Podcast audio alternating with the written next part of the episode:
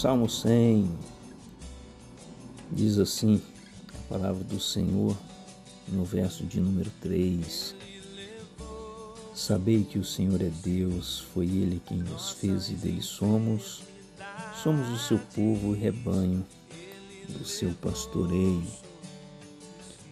Muitas vezes nós que estamos na nossa caminhada rumo à pátria celestial, nós olhamos no horizonte e vemos grandes incertezas, porque ele está nublado, está escuro, está de repente limitando mais ainda a nossa visão do final do que nós poderíamos imaginar. Mas nós jamais podemos nos esquecer que, mesmo em dias nublados, quando o sol está escondido, nós podemos ainda ver os raios solares por sobre as nuvens ou ainda batendo nas nuvens ao ponto de clarear os nossos passos. E quando nós observamos o que o salmista diz aqui no verso de número 3, sabei que o Senhor é Deus. Nós não podemos esquecer disso aqui em momento algum, porque o Senhor da aliança, o Deus que fez uma aliança com o seu povo, ele continua sendo Deus, ele continua reinando, ele continua no seu sublime trono e ainda que esteja no seu trono, ele se comunica conosco, ele nos direciona e ele acalma os nossos corações.